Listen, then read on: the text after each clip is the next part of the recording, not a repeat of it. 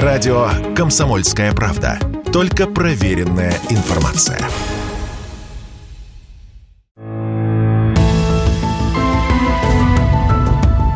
Медсовет.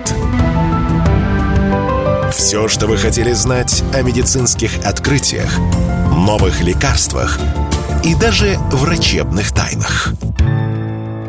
Здравствуйте, в студии Вероника Борисенкова, в эфире программа «Медсовет». Будем говорить о медицинских открытиях, новых лекарствах, врачебных тайнах, узнаем последние новости из мира медицины, неизвестные факты об известных болезнях и, конечно, будем общаться с экспертами и врачами. Здоровые новости. Опубликован чек-лист здорового человека от российского Минздрава. По данным Росстата, за 2022 год 62% женщин и 40% мужчин в России придерживаются удовлетворительного уровня здорового образа жизни. А вот идеальным показателем могут похвастаться всего 5,5% мужчин и 8,5% женщин. По данным специалистов Минздрава, по-настоящему здоровым человеком может считаться тот, кто не курит, употребляет не менее 400 граммов овощей и фруктов ежедневно, занимается спортом 150 минут в неделю, ест не более 5 граммов соли в сутки и спит 8 часов в сутки. Кроме всего перечисленного, для здоровья очень важно снижать уровень стресса. Это улучшает самочувствие и доказанно продлевает жизнь. Коронавирус в этом году перейдет в разряд сезонных и перестанет быть пандемическим вирусом. Это если не произойдет новой значимой мутации, считает доцент кафедры инфекционных болезней Российского университета дружбы народов Сергей Вознесенский. По его словам, это происходит благодаря тому, что накапливается иммунная прослойка. Часть людей вакцинированы, большая часть уже переболела, поэтому заболеваемость падает. Для всех острых респираторно-вирусных инфекций характерен подъем заболеваемости в осенне-зимний период. Сейчас он заканчивается, и заболеваемость всеми ОРВИ, включая грипп и ковид, снижается.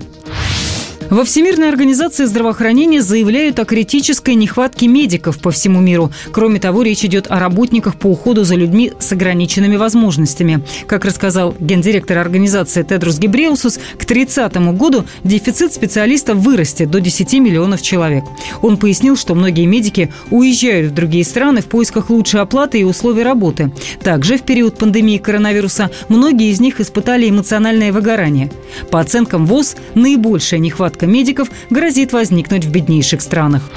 Чрезмерное употребление маринованных овощей грозит риском развития слабоумия. Соли консерванты, которые в них содержатся, также увеличивают риск смерти от инсульта и рака желудка. Об этом заявила диетолог Елена Соломатина. Она пояснила, что суточная норма соли около 5 граммов, и люди превышают этот показатель, даже не употребляя маринованную продукцию. А в ней содержится не только соль, но и другие добавки, в частности, бензоат натрия. В связи с этим увеличиваются и риски повышения артериального давления. Даже здоровому человеку не рекомендуется есть более половины соленого огурца в день, отмечают эксперты. Канадка сдала 96 литров крови и побила мировой рекорд Гиннесса. Жозефина Михалюк, которой сейчас 80 лет, начала сдавать кровь в 1965 году, когда ей было 22.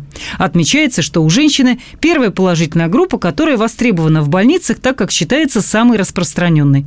Предыдущий рекорд составлял 55 литров и принадлежал Мадхуре Ашик Кумар из Индии. Я только спросить. Общаемся с известными медиками, учеными и медэкспертами. В студии Вероника Борисенкова. Сегодня поговорим на очень интересную тему о расстройствах пищевого поведения. Хотим мы разобраться, психологическое ли это заболевание, заболевание ли вообще, что с этим делать. Поговорим на эту тему с врачом-диетологом, рефлексотерапевтом Мариат Мухиной. Мариат, ну вот первый вопрос, в общем-то, общий. Расстройство пищевого поведения – это вообще что? Заболевание ли это? И какие основные виды РПП существуют? Естественно, это заболевание, потому что сейчас, в общем-то, психологи, диетологи, психоневрологи, психиатры сошлись, что существуют люди с аддиктивным, так называемым саморазрушающим поведением. И вот расстройства пищевого поведения, они относятся к такому же саморазрушающему поведению, как алкоголизм, наркомания, другие виды зависимости. Здесь мы говорим о тяжелом достаточно психоневрологическом, соматическом расстройстве. И существует три основных вида вот такого вот нарушения расстройства пищевого поведения. Это нервная анорексия, то есть когда человек отказывается от еды, нервная булимия, и компульсивное переедание. Первое и последнее – это вот две крайности, которые э, действительно опасны для здоровья. В основном у людей старше 40 лет признаки именно нервной булимии вот в мегаполисах. В регионах это более сглажено. Какие признаки и симптомы характерны для расстройства пищевого поведения, когда врач официально ставит такой диагноз? У нас есть э, такие соматические признаки. Всегда мы уже ставим диагнозы РПП, когда у нас есть уже отклонение в нескольких симптомах. Констант константа, которая у нас должна быть, так же, как артериальное давление, уровень гемоглобина – это наш вес. Но все почему-то забывают, что это константа, что она не должна меняться в течение жизни, не гармошка, которая вот так вот раздувается туда-сюда. То есть вот у нас в 20 лет вот должен сохраняться нормальный вес. Это рост минус 100 допускается плюс 9, минус 9. Вот в этом коридоре должен держаться вес. В идеале, чтобы он был 20-летний на протяжении всей жизни. И когда вот эти отклонения уже переходят в стадию ожирения, мы уже, изучая пищевое поведение, мы можем тоже ставить такой диагноз. И все равно он ставится консилиумно, важно даже тут не столько повесить человеку диагноз, что оказать ему помощь. То есть объяснить его состояние и объяснить, что это не норма, потому что у всех, практически у всех наших пациентов отсутствует критика к своему состоянию. А, но всегда мы говорим о том, что если у вас только начало, вы еще можете как-то справиться сами. Вот, например, у нас есть активные точки на ушной раковине. Есть зона козелка. Если вы чувствуете у себя э, признаки именно повышения веса, избыточной массы тела, если у вас появилась там скрытая пастозность, отечность, это ненормально. Нужно э, начинать самостоятельно, рефлекторно стимулировать вот эту зону, потому что у нас она связана мононейронно с центрами в гипоталамусе, центрами жажды и голода. И нужно наладить водно-пищевой режим. То есть иногда человек просто не пьет, но у него возбуждается вот этот центр голода, ему кажется, что э, все, что он голоден. То есть центр жажды и голода находится очень близко. И человек вроде хочет есть, а на самом деле он хочет пить, но он этого не осознает. Если массаж не помогает, значит, мы берем гречку, вот берем вот такой пластырь и наклеиваем эту гречку на э, зону козелка. То есть для того, чтобы было постоянное воздействие, чтобы вы могли сильнее промассировать, это такая суботерапия handmade. В течение дня, как только вы подумали о еде, вы 30 раз массируете. Вы как бы э, посылаете туда импульсы, создаете очаг торможения в центре голода, гипоталамусе. Ну а вот, наверное, с компульсивным перееданием сложнее. Там же все-таки психологические такие, да, подоплеки и проблемы. И человек ест, ест, да. заедает, э, стресс, плохие новости, потом переживает, винит себя. Естественно, то есть тут мы уже должны будем подключать наши методы рефлекторной блокировки, то есть, но тем не менее все равно мы настаиваем, чтобы они нормально завтракали, нормально обедали. Ужин можно пропускать, это будет как вариант интервального голодания. Но на ужин мы тоже рекомендуем либо 200 грамм овощей, либо фруктов в обязательном порядке всем есть. То есть мы против вот этих качелей, которые раскачивают, вот они, понимаете, они начинают голодать, организм, все, война, пищи не будет, значит, будем все запасать. То есть тут надо вначале вот успокоиться и на нормально наладить. Иногда у нас вообще вот это компульсивное переедание полностью э, исчезает. Оно как бы а, а, обусловлено тем, что человек просто не имеет понятия о правильном пищевом режиме. А это э, формируется с детства вообще, вот эти все пищевые привычки? Конечно, это формируется с детства, так же, как и привычка э, чистить зубы, так же, как и привычка ходить в душ, вот так же привычка именно завтракать, обедать и правильно ужинать, не поздно. Вот эти поздние ужины сейчас вообще, э, именно белковые ужины, сейчас все пересматривают, потому что бушует болезнь Альцгеймера, нейроны не успевают выводить амилоидный белок, нам нам белковый ужин вообще не нужен для нервной системы. Когда человек является пищеголиком, то есть пищевым наркоманом, он получает удовольствие от химического фактора, так же, как и курильщик от никотина, алкоголик от алкоголя. Потому что там настолько глубокие процессы, там нужно менять микробиоту. То есть э, определенные бактерии, у них уже сформировалась вот микрофлора, которая вот работает именно на углеводах. Их нужно буквально вот промывать гидрополонотерапией и засеивать новую флору. Там просто синдром отмены и ломка. Мария, и вот у меня, наверное, последний такой вопрос. В последнее время люди много стрессуют, нервничают из-за разных внешних событий, негативных каких-то новостей, опасений. Уровень стресса по исследованиям повысился сейчас в последнее время. Действительно, новости не всегда положительные. И вот как раз-таки многие стали особенно заедать все свои стрессы, негативные впечатления, опасения, какие-то страхи едой. Вот какой можно дать совет а, этим людям, но ну, если у них не совсем запущенная стадия, на что переключить свое внимание внимание, как побороться со стрессом иными способами, нежели чем бежать открывать холодильник? Хороший вопрос. А, действительно, тревожность у нас сейчас в обществе повышена, но мы как бы забываем о том, что у нас есть два пути развития. Это развитие по радостному сценарию и путем страданий. То есть э, страдание – это даже более высокий, быстрый путь развития. Поэтому э, мы сейчас все время находимся, балансируем и все время пытаемся выйти на, на радостный вектор. И это все зависит зависит от общества, от нас, поэтому давайте выбирать просто радостное развитие. Страда – работа. Это тоже работа. Я говорю, что это очень быстрый путь, но давайте лучше будем долго и радостно. Такое и прекрасное вот. завершение нашего разговора с вами интересно, на позитивной и чудесной ноте. Я вам очень благодарна за интересную беседу с врачом-диетологом, рефлексотерапевтом а, Марией Атмухиной. Мы говорили сегодня о расстройствах пищевого поведения, как контролировать свое питание, на что обратить внимание, как не переедать и не мучиться потом угрызениями совести, э, если это все-таки произошло. А мы продолжим через несколько минут. Медсовет. Все, что вы хотели знать о медицинских открытиях, новых лекарствах и даже врачебных тайнах. В эфире программы «Медсовет» в студии Вероника Борисенкова говорим о медицинских открытиях, новых лекарствах, врачебных тайнах и в том числе узнаем много интересного из истории медицины. Медицинские истории. Отправляемся в прошлые века, чтобы узнать, как появлялись болезни и лекарства. Какие только обезболивающие не применялись в истории медицины до появления анестезии. И почти все они мало помогали справиться с болью во время операций. На протяжении веков пациенты были вынуждены терпеливо переносить мучения, а лекари не имели возможности прекратить их страдания. На вооружении эскулапов были различные средства. В Древнем Египте использовали в качестве анестетиков крокодилий жир или порошок из кожи аллигатора. Но главными обезболивающими древности были травы – белина, белладонна, конопля, мандрагора, опиумный мак. Они активно использовались врачами в Египте, Вавилоне, Риме, Греции, Индии. Как правило, травы сжигали, чтобы пациенты впали в сон, надышавшись их парами. А первая операция под общим наркозом была проведена в Китае в 140-150 году нашей эры. Ее выполнил самый знаменитый врач древнего Китая Хуа То. В качестве анестетика он использовал крепкое вино, смешанное с растением конопля. Кстати, до того, как к власти в Китае пришли коммунисты, день рождения Хуато отмечали как национальный праздник. Но в том же Китае использовались и совсем негуманные способы, так, чтобы отключить сознание человека для проведения наиболее сложных манипуляций, хирурги использовали деревянный молоток – пациенту наносили удар по голове, и он временно впадал в беспамятство.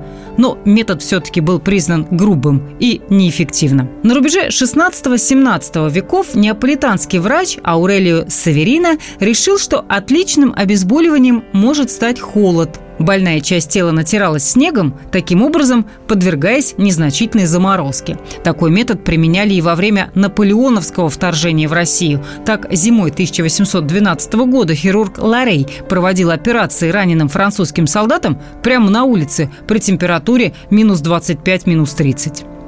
Но применение настоящей, привычной нам анестезии в военной медицине связано с именем русского врача, творца военно-полевой хирургии и основателя общества «Красный крест» Николая Пирогова. Именно он сначала, испытав на себе, применил эфирный наркоз во время Кавказской войны в 1847 Пирогов знаменит еще и тем, что также впервые наложил гипс, ввел принципы сортировки раненых, которые позволили в условиях войны спасти жизнь сотням солдат. А еще именно ему принадлежит идея привлечения женщин в качестве сестер милосердия в период проведения боевых действий. Но это уже совершенно другие истории. Изначально эксперименты с эфирным наркозом во второй половине XVIII века начал Джозеф Пристли. Он открыл закись азота, так называемый веселящий газ, а его ученик Хемфри Дэви впервые заметил его обезболивающее действие. Когда он находился в камере с закисью азота, у него прошла зубная боль. Другой исследователь, Майкл Фарадей, установил, что похожий эффект вызывают и пары серного эфира.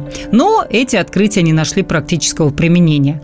А вот официально считается изобретателем наркоза и первым в истории медицины анестезиологом Уильям Мортон. В 1846 году в Массачусетском госпитале он впервые успешно продемонстрировал операцию, проведенную под эфирным наркозом, и запатентовал свое нововведение. Произошло это 16 октября, и с тех пор эта дата считается профессиональным праздником анестезиологов. А мы продолжаем. В последнее время диетологи и медики все чаще называют интервальное голодание весьма эффективным способом для борьбы с лишним весом. Но подходит этот метод далеко не всем. Поэтому перед соблюдением такой диеты необходимо проконсультироваться с врачом. Подробнее об интервальном голодании в материале Юрия Кораблева. Говорит, что Интервальное голодание не предполагает отказа от определенных продуктов. В этом его значительное отличие от диетического питания. При интервальном голодании сутки делят на два периода. В один из них происходят все приемы пищи за день, а во втором ничего есть нельзя. Только пить воду, чай, кофе без сахара. Подробнее об интервальном голодании радио «Комсомольская правда» рассказала нутрициолог, член Ассоциации нутрициологов и коучей по здоровью, специалист по снижению веса Ксения Рябикина. Это определенный тип питания, включающий в себя чередование приемов пищи с последующим ее ограничением. В течение 10 часов человек питается, а остальные 14, включая время, отведенное на сон, воздерживается от еды. Иными словами, если ужин был в 8 вечера, то завтрак должен быть не ранее, чем в 6 утра. Согласитесь, вроде бы ничего сложного. Но в целом любой из режимов интервального голодания подразумевает полное исключение перекусов. И сказать честно, по моему мнению, очень тяжело уместить второй завтрак и полдник как дополнение к основным приемам пищи даже в рамках пищевого окна. И не стоит забывать, что, например, пятиразовый рацион даже с учетом последующего воздержания от пищи на определенное количество часов, создает немалую нагрузку на поджелудочную железу. Основное преимущество прерывистого голодания – оно способствует поддержанию хорошей физической формы. При переходе в голодный режим организм запускает процесс расщепления жира вместо глюкозы, что помогает избавляться от последствий переедания. У интервального голодания есть свои плюсы и минусы. Надо сразу сказать, что такой принцип питания подходит далеко не всем. Несмотря на многочисленные преимущества интервального голодания, этот подход может навредить здоровью. Кому противопоказан такой метод, радио «Комсомольская правда» рассказала нутрициолог Ксения Рябикина.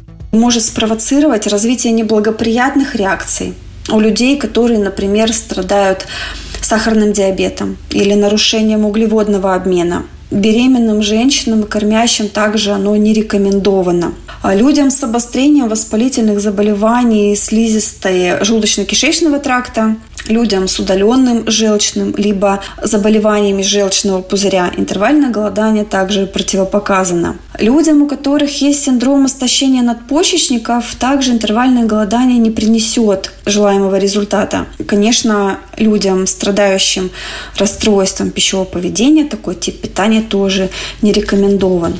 Даже здоровому человеку опыт интервального голодания может грозить побочными эффектами. Поэтому перед началом такого эксперимента важно адекватно оценить все «за» и «против». А вот те, кто имеет какие-либо заболевания, должны обязательно проконсультироваться с врачом. Лучше этот вопрос доверить диетологу. Специалист на основе результатов диагностики подберет и скорректирует подходящую схему питания. Юрий Кораблев, радио «Комсомольская правда». В эфире программа «Медсовет» все самое важное, интересное и неизвестное из мира медицины. А еще здесь можно получить советы и рекомендации от специалистов, не записываясь на прием. Без рецепта. Советы врачей, как сохранить свое здоровье и иммунитет. Врач-терапевт Елена Смирнова уверена, что здоровый образ жизни – это не так уж сложно. В первую очередь нужно наладить пищевой и питьевой режим. Специалист напоминает, что взрослому человеку нужно примерно 8 стаканов жидкости в день. Но в это количество входят все напитки и жидкие продукты, в том числе супы, чай, кофе. Попробуйте приучиться выпивать стакан воды сразу после пробуждения. Это позволяет быстрее проснуться самому и разбудить желудочно-кишечный тракт. А еще не пропускайте завтраки. Сытный сбалансированный прием пищи с утра обеспечит вас бодростью и силами до обеда. Кофе и пирожное не подойдет. Лучшим вариантом будет совмещение творога или яиц, каши и фруктов. И старайтесь есть вовремя. Распределите приемы пищи по дню так, чтобы не было перерыва больше 3-4 часов. И постарайтесь перед сном выдержать хотя бы 2 часа без еды. Если вы ощущаете постоянную усталость или чувство разбитости не покидает вас даже после отпуска, то это может быть сигналом нехватки в организме определенных витаминов или микроэлементов. Магния, витамина D, железа, комплекса группы В. Врач-терапевт первой категории Хасан Имрул Махамад напоминает, что те же витамины группы В помогают работе мозга и нервной системы. Нарушения в этих и других процессах часто приводят к слабости и усталости. Что делать? В первую очередь разнообразить рацион питания. Большинство микроэлементов мы получаем с пищей. И если вы едите примерно одни и те же продукты, скорее всего, каких-то минералов и витаминов будет не хватать. Также можно принимать магний, железо и витамины отдельными добавками по рекомендации врача-терапевта. Не стоит каждый день использовать гель для душа, считает терапевт Валентина Ковш. Вместе с плохими микроорганизмами мы смываем и хорошие, которые помогают, защищая нас. Кожа такой же орган, как и все остальные, да еще и очень большой и очень важный. Смывая защитный слой, человек подавляет иммунитет, тем самым способствует снижению общей сопротивляемости организма. К тому же моющие средства пересушивают кожу, что может привести к повреждению эпидермиса. Как считает этот специалист, тщательно намыливать себя с мочалкой стоит не чаще двух раз в неделю. В остальных случаях мыться можно просто водой, желательно комнатной температуры. Это, кстати, еще и эффект закаливания. Врач-диетолог, нутрициолог Инга Давтян дает советы, как пить кофе без вреда для здоровья. Выбирайте натуральный кофе, растворимые напитки могут содержать красители и вредные примеси. После каждой чашки кофе старайтесь выпить 1-2 стакана чистой воды для сохранения водного баланса. Будьте осторожны при приеме лекарств. Кофеин можно сочетать не со всеми медицинскими препаратами. А еще пейте кофе через полчаса после еды. Так снижается нагрузка на пищеварительный тракт. И не пейте этот напиток вечером, тем более перед сном, чтобы не нарушать биоритмы и полноценно отдохнуть во время сна. С вами была Вероника Борисенкова и программа «Медсовет». Не болейте и будьте здоровы! Медсовет. Все, что вы хотели знать о медицинских открытиях, новых лекарствах и даже врачебных тайнах –